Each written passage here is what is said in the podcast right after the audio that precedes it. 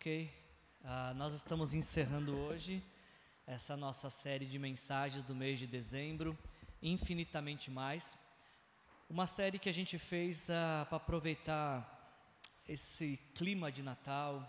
É, é uma época muito propícia para nós falarmos e relembrarmos da pessoa de Jesus. Não que os outros momentos do ano não sejam, mas é que quando a gente está no Natal e na Páscoa, são dois feriados dentro do nosso calendário, que independente da crença das pessoas, ah, o assunto Jesus está vigente, está ah, no momento. Então a gente aproveitou esse momento de Natal deste ano para fazer essa série Infinitamente Mais, que é uma série ah, que nos tá, tem nos levado a, a pensar em Jesus de uma perspectiva talvez que a gente não tinha visto antes, não vemos com muita frequência talvez. Ah, a, a gente tem aprendido aqui que na história de Israel existiam três ofícios ou três figuras ah, fundamentais para a estrutura da fé, da crença judaica. Três ofícios que remetiam a Deus: o sacerdote, que era responsável por interceder ah, junto a Deus em favor do povo, o rei, que governava o povo em nome de Deus, e o profeta que era conhecido por tornar a vontade de Deus conhecida. A gente tem visto aqui ao longo desta série de que esses três ofícios eles tinham essa proposta de desempenhar essa, essa função da nação. Mas a gente aprendeu aqui ao longo deste mês de que não existe sacerdote perfeito, não existe rei perfeito, não existe profeta perfeito. Então esses três ofícios, na verdade, eles só serviram para sinalizar e criar uma expectativa de um dia que chegaria um sacerdote perfeito, um rei perfeito e um profeta perfeito. E quando a gente entra nas primeiras páginas do Novo Testamento, a gente identifica quem é este que haveria de vir para suprir essa expectativa, que é o Senhor Jesus. Jesus, ele é ah, o sacerdote de Deus, ele é o rei de Deus, ele é o profeta de Deus mas ele é muito mais que um rei, muito mais que um profeta, muito mais que um sacerdote. A gente está encerrando essa série hoje e o nosso último tema então é mais que um profeta. Eu quero ver alguns textos com você para pensar um pouquinho nessa função de profeta e entender por que, que Jesus é mais do que um profeta. Ah, como eu tenho falado para vocês ao longo desta série de mensagens, Sacerdotes, reis e profetas, eles sustentavam a, a fé judaica. O sacerdote, sempre que alguém pensava em um sacerdote, alguém pensava em alguém a quem se dirigir para que essa pessoa pudesse intermediar a conversa com Deus. A gente tem na figura de Arão, um personagem bíblico chamado Arão, o principal dos sacerdotes, tanto que a partir de Arão, os descendentes de Arão ah, seriam sacerdotes por todo o Antigo Testamento.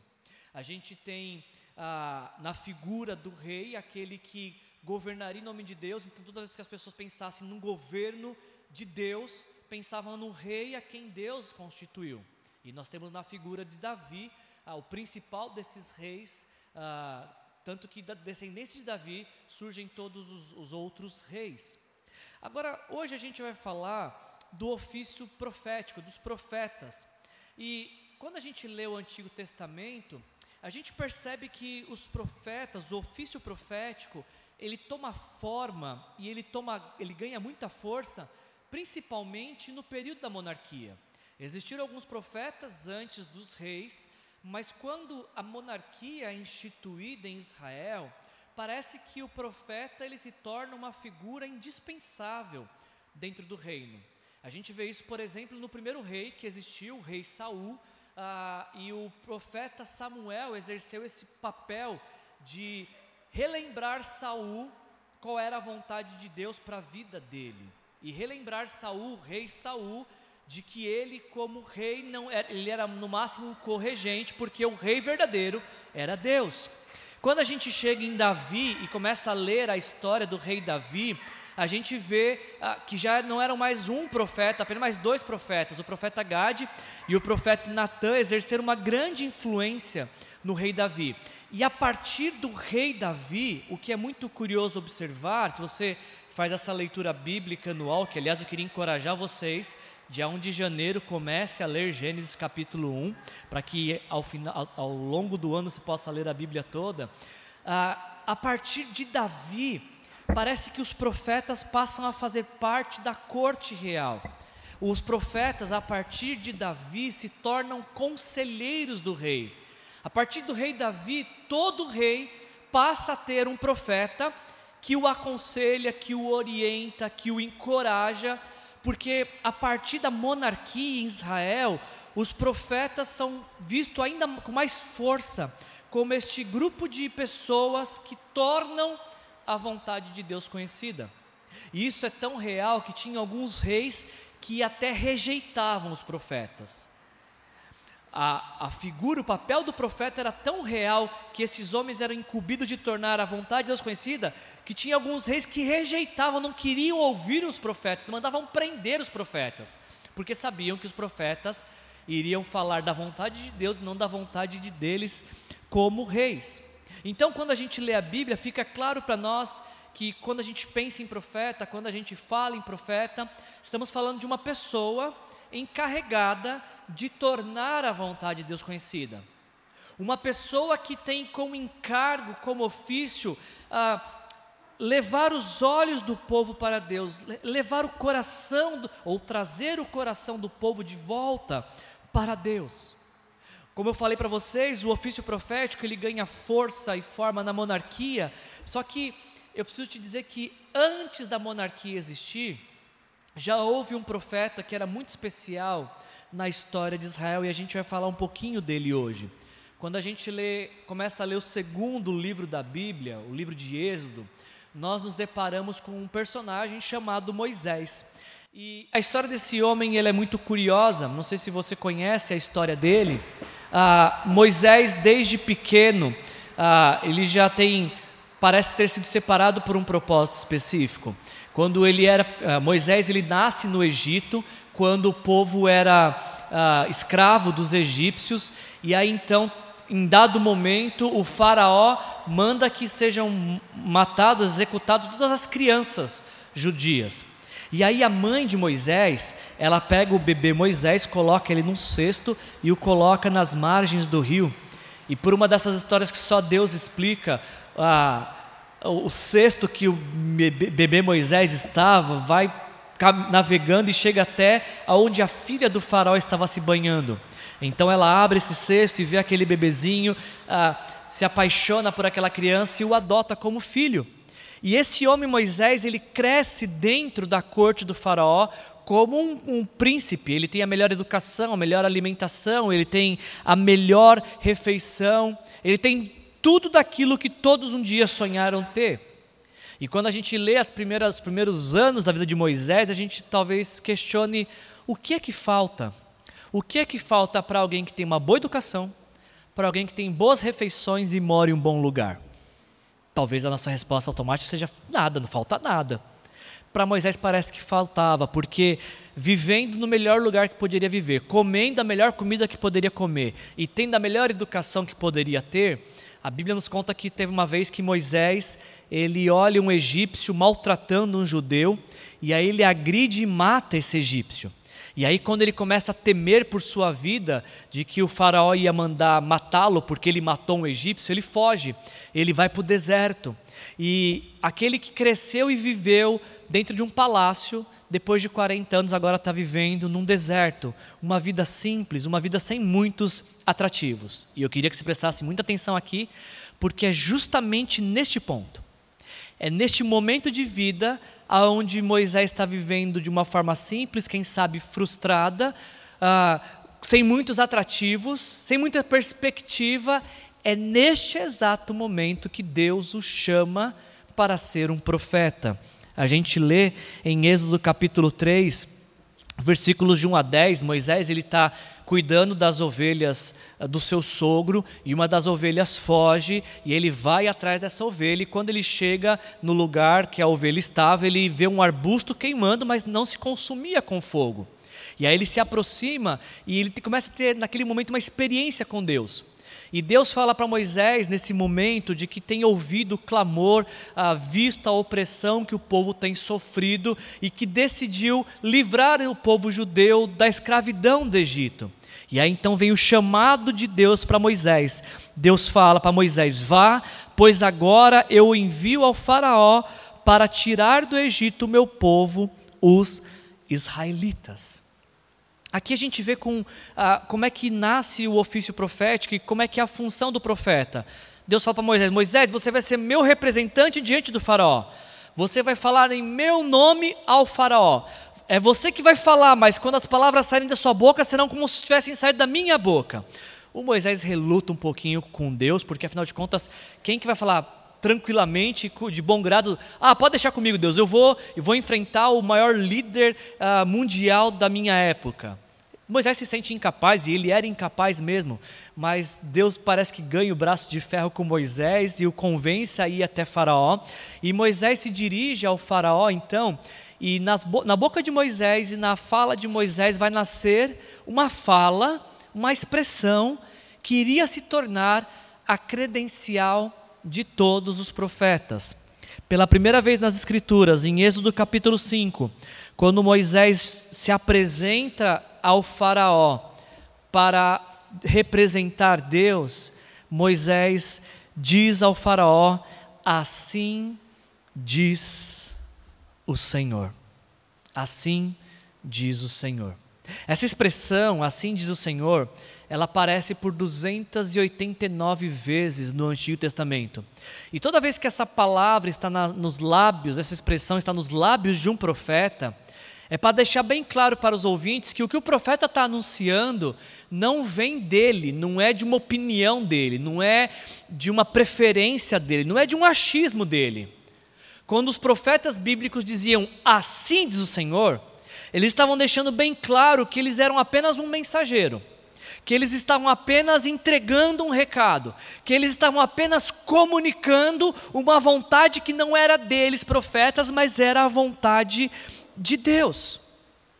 Se Arão foi o representante dos sacerdotes e Davi o representante dos reis, Moisés passa, a partir desse momento, ser o representante dos profetas. Todo profeta bíblico ah, tem como origem do seu ofício a pessoa e figura e ministério de Moisés. E a gente vê isso tomando força e mais ah, credibilidade quando em Deuteronômio, capítulo 18, versículo 18, Deus faz uma promessa. Em Deuteronômio 18, 18, nós lemos as seguintes palavras: Deus falando com Moisés: ah, Levantarei no meio dos seus irmãos um profeta como você, porei as minhas palavras na sua boca, e ele lhes dirá tudo o que eu lhe ordenar. A partir de Moisés, Deus faz uma promessa: Moisés, você tem me representado ah, diante do povo, você tem falado da minha vontade, feito minha voz reverberar mas vai um dia surgir um outro profeta igualzinho você, e a ele o povo deve dar ouvidos. É muito interessante que quando Moisés morre, essa expectativa não morre com Moisés, ela, ela segue a partir, é, mesmo depois da parte de Moisés. A gente lê isso em Deuteronômio capítulo 30, uh, versículos, capítulo 34, versículos de 10 a 12. Em Israel nunca mais se levantou um profeta como Moisés, a quem o Senhor conheceu face a face. Ninguém jamais mostrou tamanho poder como Moisés, nem executou os feitos temíveis que Moisés realizou aos olhos de todo Israel. Como profeta, como porta-voz de Deus, ah, Moisés não apenas confrontou Faraó, ele também foi o libertador do povo e, e em dado momento, intercedeu ao, junto a Deus para que Deus providenciasse tudo que o povo precisava para viver, como alimento, proteção e outras coisas mais. Ah, ah, quando Moisés morre, ainda fica essa expectativa de quando surgiria o outro profeta igual Moisés, porque Deus havia feito essa promessa. E aqui está, aqui está o grande problema do ofício profético a morte. Todo profeta falava em nome de Deus. Todo profeta fala, tornava a vontade de Deus conhecida. todo profeta trazia o coração do povo de volta para Deus. Só que o profeta morre. E profeta após profeta era vencido pela morte. E de tempos em tempos a voz de Deus cai no esquecimento porque não havia profetas. Houve um período bíblico, quando você pega a sua Bíblia e você vai ali ah, do capítulo 4 de Malaquias até a primeira página do Novo Testamento em Mateus, essa página em branco que separa o Antigo do Novo Testamento tem 400 anos. Por 400 anos Deus não levantou nenhum profeta, houve um silêncio profético, porque o profeta tinha essa incumbência de tornar a voz, de reverberar a voz de Deus.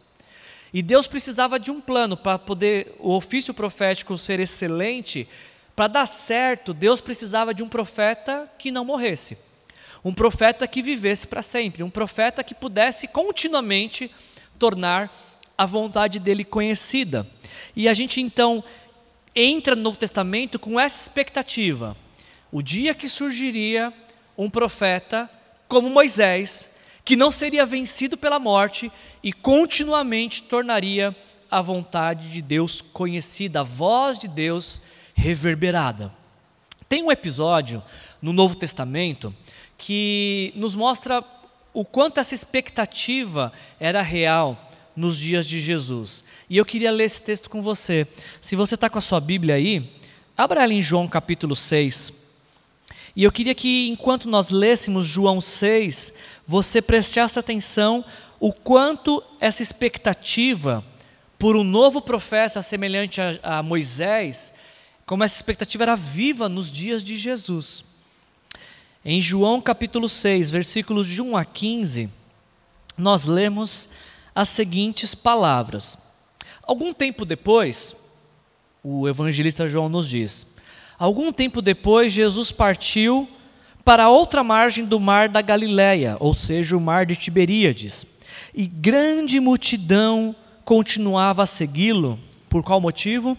Porque vira os sinais miraculosos que ele tinha realizado nos doentes. Então Jesus subiu ao monte e sentou-se com os seus discípulos. Estava próxima a festa judaica da Páscoa. Levantando os olhos e vendo uma grande multidão que se aproximava, Jesus disse a Filipe: Onde compraremos pão para este povo comer?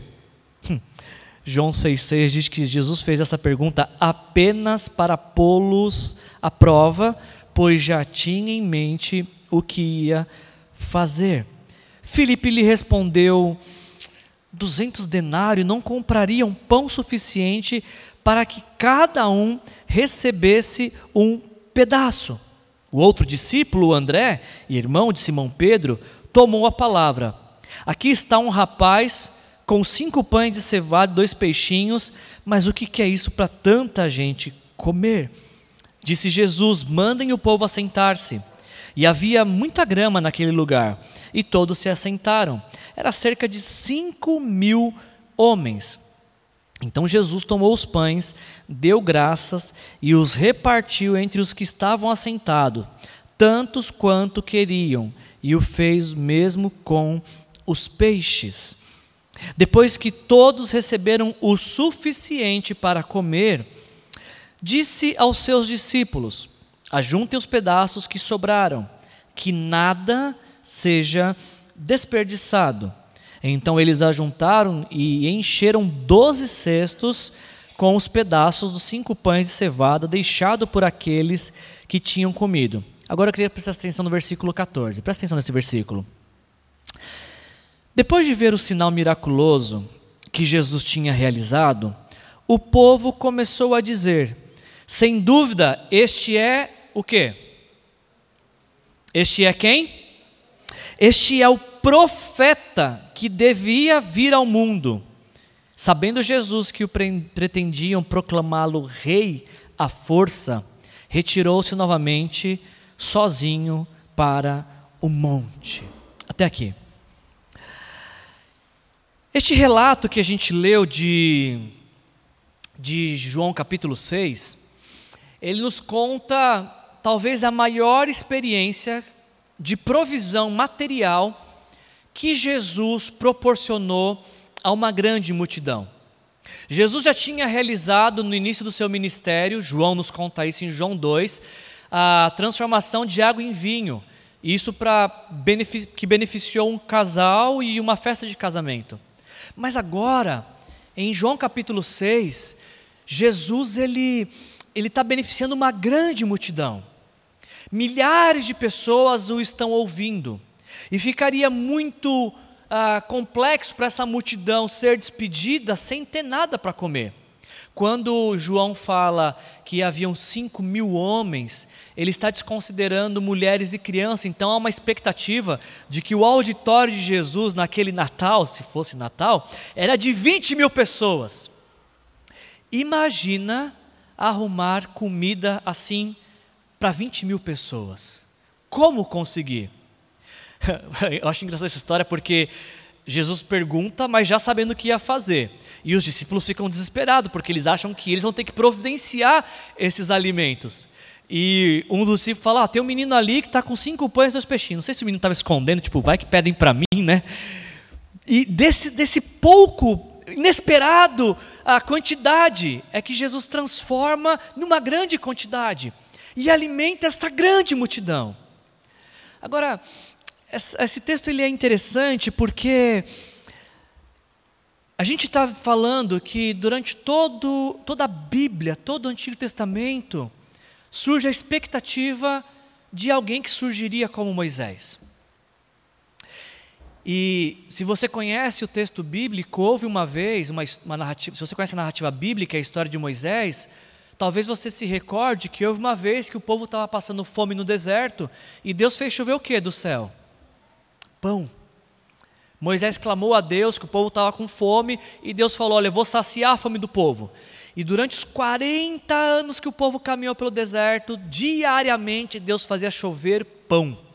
Não o pão como nós conhecemos, mas era algo semelhante ao pão, que Deus chamava do pão do céu, o maná, que as pessoas deveriam recolher apenas a medida diária, porque elas precisavam aprender diariamente a esperar pela provisão de Deus. Quem recolhia mais do que precisava, quando ia comer no dia seguinte, estava embolorado, porque isso apontava para a incredulidade. Deus falou: peguem a medida apenas para o dia, é porque as pessoas precisavam aprender a depender diariamente de Deus. E agora, passado milhares de anos, surge alguém novamente trazendo uma grande provisão de pão. Até esse presente momento, na narrativa bíblica, Jesus já tinha expulsado doenças e demônios. Mas agora Jesus, nesse milagre, está expulsando a fome, está expulsando a escassez, está expulsando a necessidade material deste grande público. Não é por um acaso que a gente leu no versículo 14 que depois de ver o sinal miraculoso que Jesus tinha realizado, o povo começou a dizer: sem dúvida, este é o profeta que devia vir ao mundo. Porque mais uma vez, eles estavam vendo alguém que, em nome de Deus, estava providenciando ah, bens materiais, suprimento material para o povo. Quando esse grupo de milhares de pessoas percebem o que Jesus fez, eles chegam a essa conclusão: Jesus é, é esse profeta que haveria de vir. Jesus é o profeta prometido por Deus, eles concluem isso. E eles estavam certos, Jesus de fato era o profeta prometido por Deus.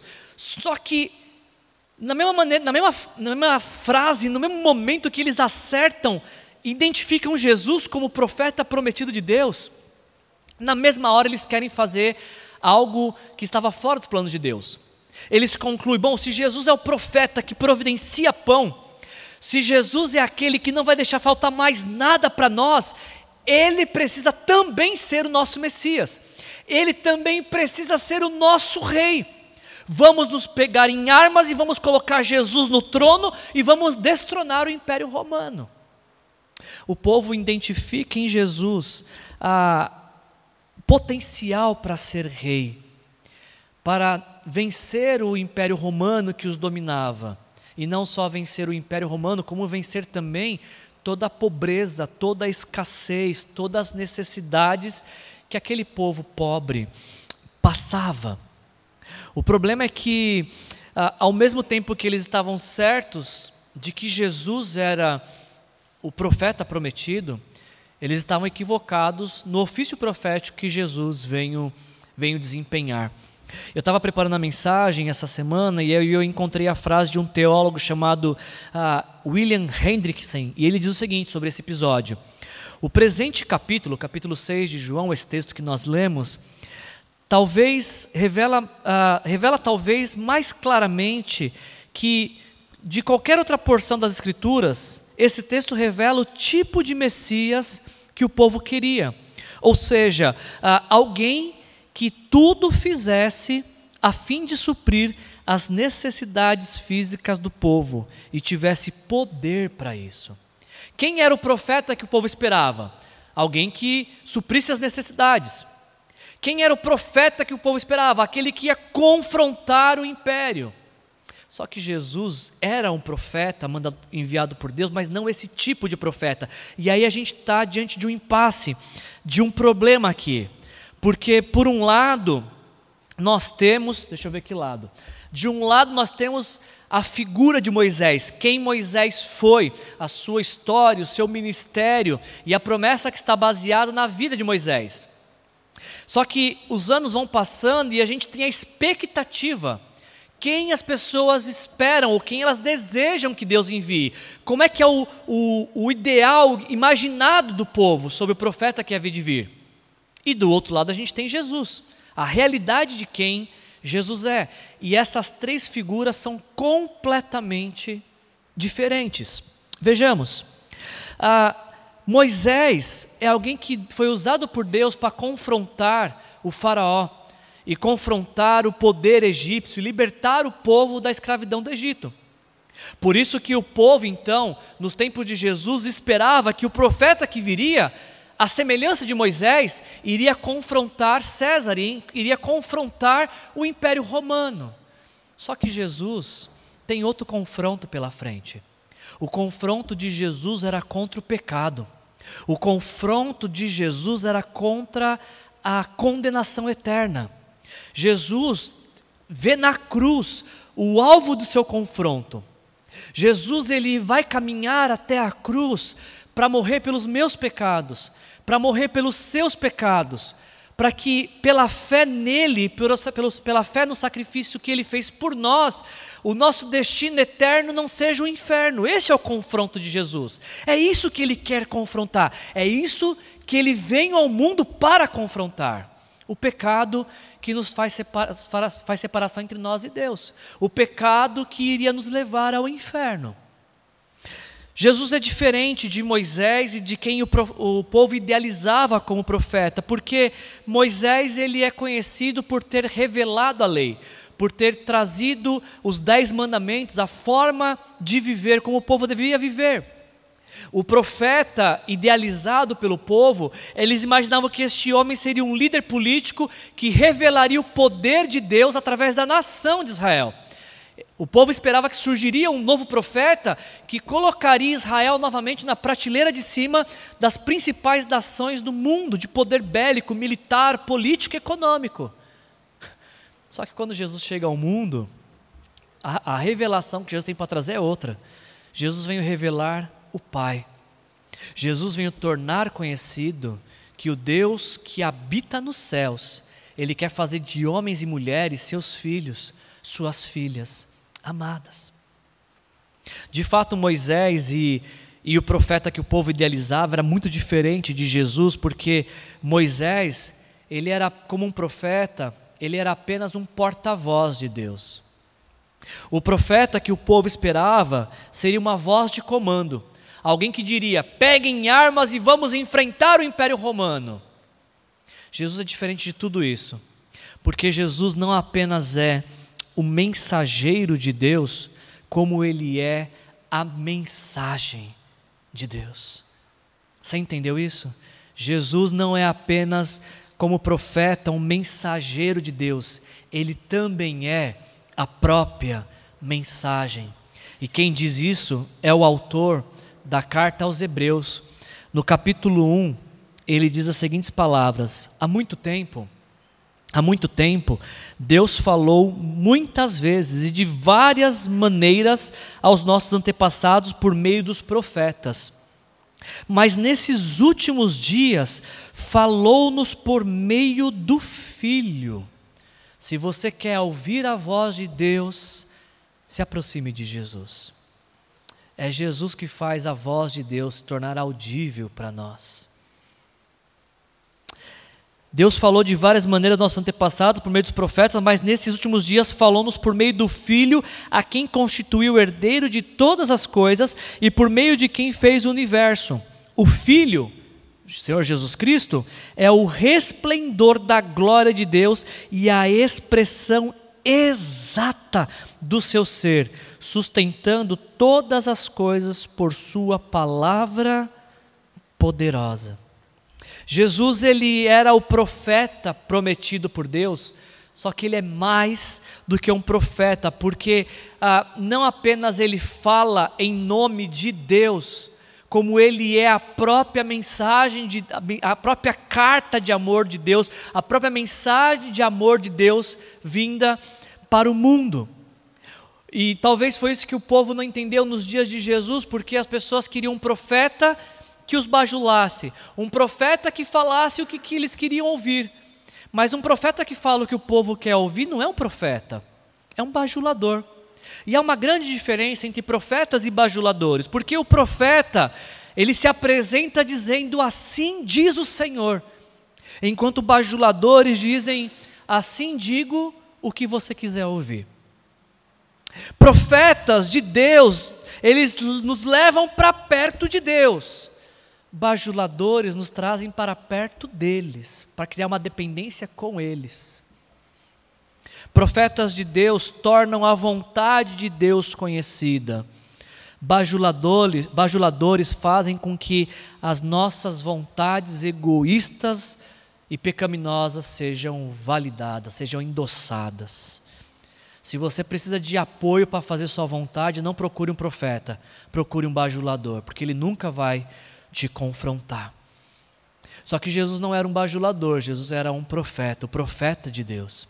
E é por isso que na sua última oração, quando ele está terminando a ceia, antes de ser condenado, de ser castigado, de ser surrado, ele ora ao Pai. E em João 17, versículos 5 a 8, esta é a oração de um profeta de Deus. Jesus ora assim ao Pai: Pai, glorifica-me junto a ti com a glória que eu tinha contigo antes que o mundo existisse. Eu revelei teu nome àqueles que do mundo me deste. Eles eram teus, tu os deste a mim, e eles têm guardado a tua palavra. Agora eles sabem que tudo o que me deste vem de ti, pois eu lhes transmiti as palavras que me deste, e eles aceitaram eles reconheceram que de fato, de fato vim de ti e creram que me enviaste. Esse é o motivo pelo qual Jesus ele é o profeta prometido por Deus que haveria de vir ao mundo. Porque como profeta de Deus, ele anuncia a vontade de Deus, ele fala o que do Pai ele ouviu. Tudo que nós lemos que Jesus disse, ele só disse porque antes tinha ouvido do Pai. E é o que ele diz: o que eu digo não são minhas palavras, mas são as palavras que o meu pai disse. E isso faz de Jesus o profeta de Deus, porque ele comunica o que vem de Deus. Mas ele é mais do que um profeta, porque ele também é a mensagem, porque ele também é aquele por meio de quem Deus iria nos trazer esperança de vida eterna. Na cruz, como um profeta, Jesus anunciou o amor de Deus. E na mesma cruz, como a mensagem, ele morre pelos nossos pecados. Como profeta, ele diz: o mundo está sendo reconciliado, pecadores agora podem ser filhos de Deus. E como a mensagem, ele diz: tudo está consumado. O preço foi pago, já não há mais condenação para aqueles que estão em Cristo Jesus. Ele é a mensagem que nos anuncia que nos céus existe um Deus que nos ama e se importa com a gente mais do que podemos imaginar. E quando nós nos arrependemos dos nossos pecados e nos rendemos ao senhorio de Jesus, recebemos a esperança de vida eterna, recebemos o perdão dos nossos pecados. É isso que Jesus vem fazer ao mundo. Essa foi a mensagem que ele veio anunciar. A gente conclui a mensagem desta noite, e durante todo esse mês a gente viu que sacerdotes, reis e profetas que viveram foram apenas sombras de quem viria de uma forma perfeita. Sacerdotes, reis e profetas era uma sombra imperfeita daquele que viria de uma forma perfeita, o Senhor Jesus. Arão era o principal representante dos sacerdotes, Davi, o principal representante dos reis, e Moisés, o principal representante dos profetas, mas todos eles morreram.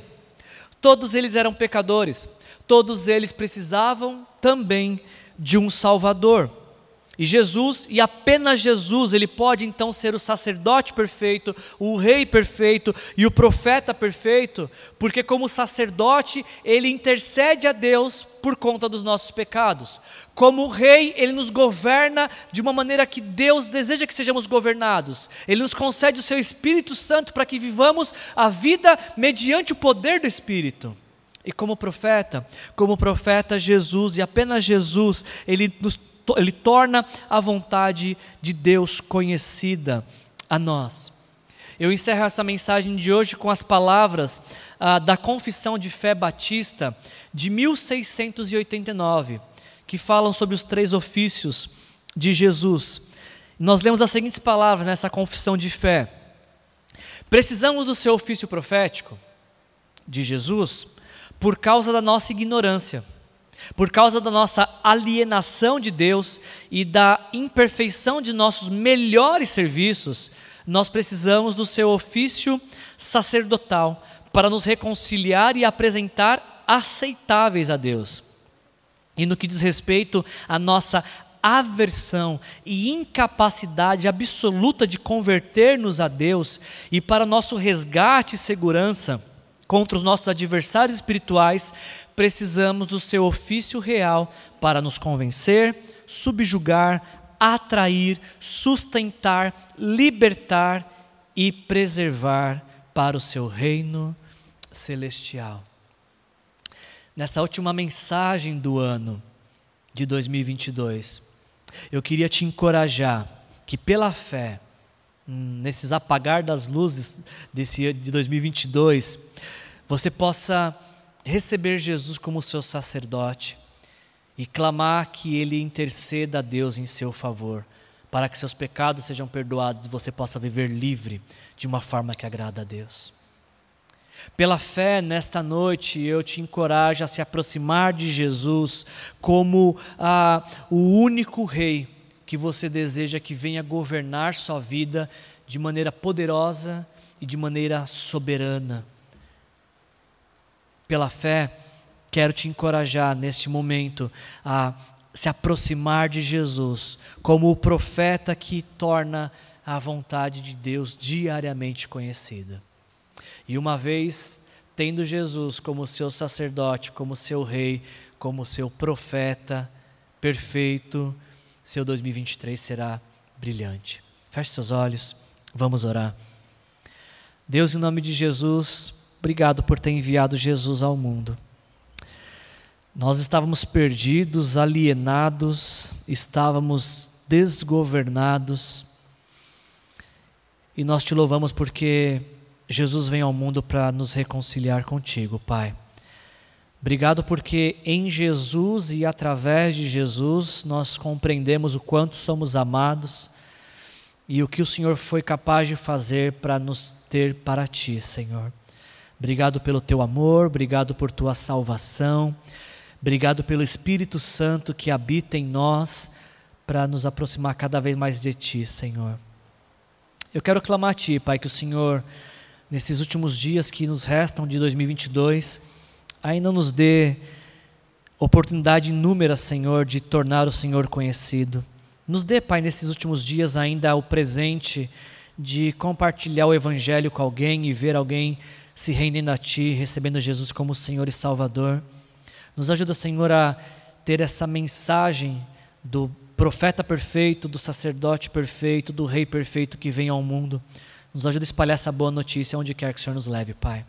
E que ao passarmos da meia-noite desse último deste ano para o, o novo ano que vem, que nosso coração seja incendiado por esperança, Pai, por alegria que vem do Senhor. Nossa vida seja governada pelos, pela tua vontade, não pelos nossos achismos, Pai. Essa é a minha oração em nome de Jesus. Amém. Se você quer receber a última oração do ano, se você precisa orar com alguém, se você quer entregar sua vida para Jesus, vem aqui à frente, ocupe uma dessas cadeiras. A gente vai orar com você, tá bom? Que a graça do nosso Senhor Jesus Cristo, o amor de Deus o Pai e a comunhão com o Espírito Santo se faça presente em nossas vidas, hoje e sempre, em nome de Jesus. Sejam cheios do Espírito Santo. Jesus te abençoe. Feliz ano novo.